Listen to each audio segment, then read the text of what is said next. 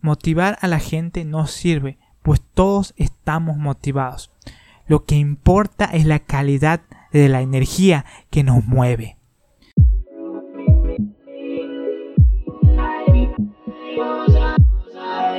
Bienvenido a Medita y Reflexiona, tu podcast para crecer en la fe.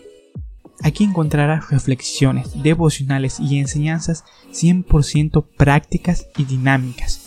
Inicia tu día, felices actividades diarias escuchando estos audios que te motivarán e inspirarán para vivir la aventura de la vida a través de la voluntad de Dios. Muchas pueden ser las distracciones que podamos tener, pero ojo, jamás en el camino de la vida debemos distraernos de lo que es Dios. Él es el eterno creador, no desfallece con cansancio, tiene sabiduría inmensa, pero ojo, no nos quedamos solamente ahí, sino que Él también brinda todo lo que es a través de su persona. Es un Dios de amor, pero Él también transmite ese amor y nosotros podemos ser y adquirir un poco de lo que Él es por medio de Él. Esto parece un trabalengua.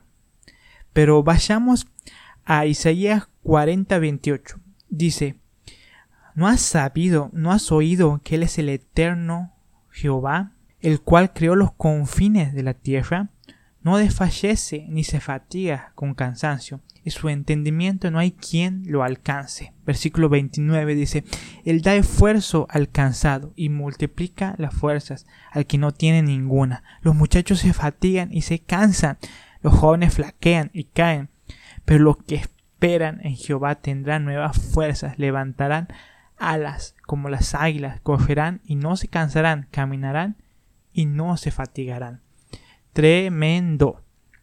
Vemos que aquí da algunas características de Dios, como a que es el Dios que no se fatiga con cansancio, pero es el mismo Dios también quien da fuerzas y multiplica al que no tiene ninguna.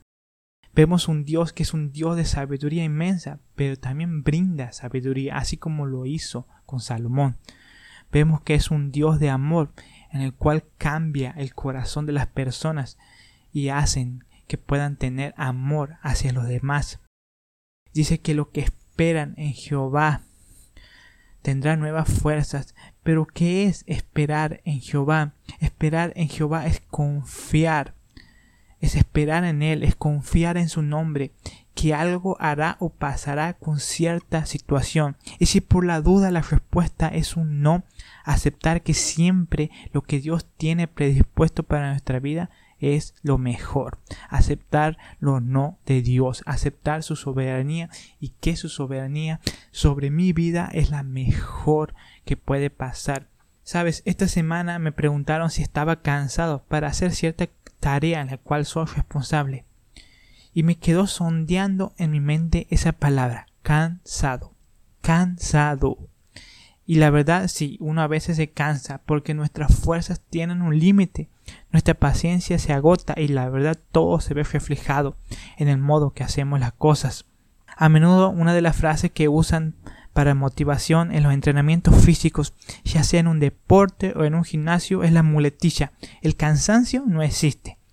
O como lo vi en algún lugar en Santiago del Estero, donde soy residente, en épocas de verano decir Vamos, el calor no existe. Y si bien puede ser un poco alentador que te digan eso, todos sabemos cómo nos afecta el calor en nuestro rendimiento. y si no, pregunten a la gente de Santiago en verano, en horario de la siesta o de la tarde. Pues la verdad el cansancio sí existe y las expresiones estas frases mencionadas no lo hacen en un sentido literal, sino motivacional. Y la motivación en sí es adecuada para nuestras vidas pero no es perfecta. Puede servir para levantarnos, pero no podemos vivir esperando que siempre haya algo exterior que nos motive, porque ya tenemos dentro de nosotros una huella de necesidades que nos motivan. Todos estamos motivados. La verdadera pregunta es ¿para qué estamos motivados? Debe ser algo intrínseco, algo interno, porque si siempre te motivas por medio de ver videos o alguien lo hace, no sirve. A largo plazo no sirve. Cada uno de nosotros debemos buscar lo propio y lo interno. Y tú me dirás, ¿por qué me hablas de motivación si recién me estabas hablando de las fuerzas? Y creo que está directamente relacionado, porque tener la fuerza o la energía para hacer algo está totalmente relacionado con nuestras motivaciones.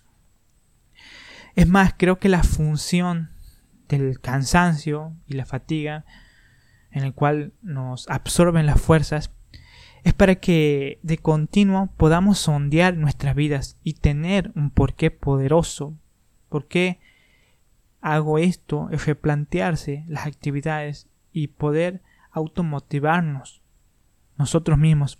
Sabes, hay una escritora que tiene un libro muy conocido y ella dice, motivar a la gente no sirve, pues todos estamos motivados. Lo que importa es la calidad de la energía que nos mueve. Creo que esto es tremendo. Lo que importa es la calidad de la energía que nos mueve. Aquí quiero dar un ejemplo rápido sobre un estudio que se hizo a dos vendedores. En una empresa había muchísimos, muchísimos vendedores, perdón, pero había dos que se destacaban sobre el resto, vendían mucho más que los demás. Entonces se dedicaron a estudiar sus motivaciones y el primero dice que estaba motivado por aquellas cosas en las cuales se veían. Se veía un estatus, se veía eh, aquello que el auto que podía comprarse con todas las comisiones que ganaba, el reconocimiento de sus jefes, el reconocimiento de sus compañeros, de su familia, el estar siempre en los primeros lugares. El segundo vendedor dice que lo que le motivaba era que le encantaban los productos que vendían y que estos respondían y daban soluciones a necesidades específicas de los clientes. Entonces él se motivaba por vender, por ayudar a la gente. Creo que esto es un gran ejemplo de cuál debe ser nuestra verdadera motivación. Un líder no debe motivar, sino dar sentido de propósito, que otorgue una energía o una fuerza para realizar las acciones. Y si supuestamente somos hijos de Dios, lo que Él nos otorgue en oración, en comunión, hacer algo que no va a ningún lado o que sentimos que no nos dirigimos a ningún lugar de avance, hacen que nos desmotiven. Pero sabes, en Dios siempre tenemos un propósito. El que tenga oídos, que oiga y que entienda. En Dios siempre vamos a un lugar de avance. En Dios siempre tenemos propósitos. Por eso debe nacer de nosotros la motivación que Él nos da. Y creo que esas son las fuerzas que nos van a hacer mover y superar todo aquello que se ponga por delante. Levántate y resplandece, porque ha venido tu luz. La gloria de Jehová ha nacido sobre ti. Porque aquí las tinieblas cubrían la tierra y la oscuridad las naciones, mas sobre ti amanecerá Jehová y sobre ti será vista su gloria. Creo que Dios pone algo sobre nosotros.